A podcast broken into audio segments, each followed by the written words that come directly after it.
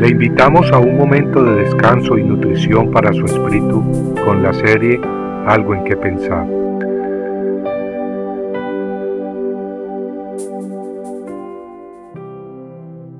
Hemos creído el amor de Dios. Y nosotros hemos llegado a conocer y hemos creído el amor que Dios tiene para nosotros. Dios es amor. Primera de Juan 4:16. A veces entendemos la palabra de Dios en forma intelectual, pero sin poder tocarla. Como que nos llega a la cabeza, pero a veces ahí se queda. No nos llega hasta el corazón. Así pues muchos hemos oído y leído el versículo bíblico encontrado en Juan 3:16. Porque de tal manera amó Dios al mundo, que dio a su Hijo unigénito para que todo aquel que cree en Él no se pierda, mas tenga vida eterna porque de tal manera amó Dios al mundo, dicen las escrituras. Muchos aceptamos pues que Dios amó a la humanidad. Afirmamos que por amor Dios envió a su Hijo a morir en la cruz y creemos que ocurrió de verdad, que es un hecho histórico. Y también creemos que al poner nuestra fe en Cristo Jesús como Señor de nuestras vidas, recibimos vida eterna. Pero el problema es que ahí nos quedamos. Estamos acostumbrados a ver tanto egoísmo, falsedad, maldad e ingratitud, empezando por nosotros mismos, que no podemos comprender que Dios nos ama en forma personal. Dios amó no solo a la humanidad, Dios me ama en forma personal a mí, y Dios te ama en forma personal a ti. Sí, tal vez lo crees intelectualmente, pero en medio de tus circunstancias, Sabes que Dios está contigo. Sabes que el buen pastor camina contigo y que no permitirá que el enemigo te arrebate de sus manos. Sabes en lo profundo de tu corazón que el Padre Celestial tiene un plan hermoso para ti en este mundo y una herencia más preciosa que el oro para toda la eternidad. El apóstol Juan escribió, tal como leímos al principio, nosotros hemos llegado a conocer y hemos creído el amor que Dios tiene para nosotros. Dios es amor. Qué hermosas palabras. ¿Crees esto?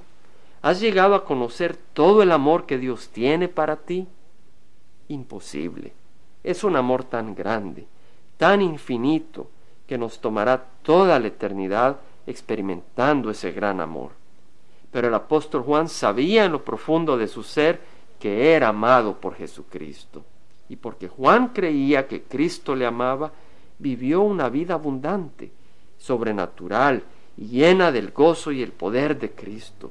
Y es mi oración que todos nosotros lleguemos a creer y a conocer y a comprender y a experimentar ese amor inmenso que Cristo nos tiene.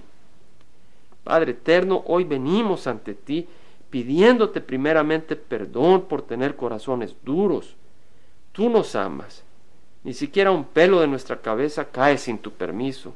A veces nos disciplina si es necesario, y sí es necesario.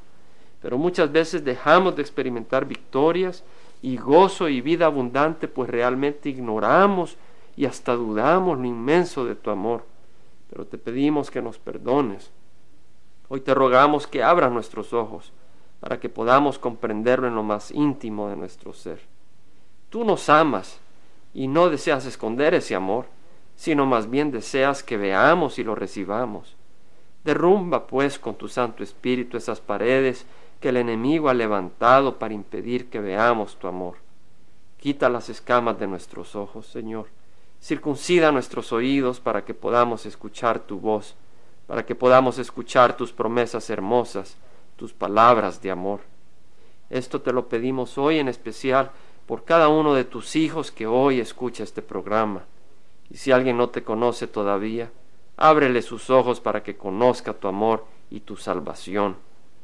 Todo esto te lo pedimos en el nombre precioso de nuestro Señor Jesucristo, quien nos ama hasta la muerte en la cruz. Amén. Compartiendo algo en que pensar, estuvo con ustedes Jaime Simán. Si usted desea bajar esta meditación Lo puede hacer visitando la página web del Verbo para Latinoamérica en www.elvela.com.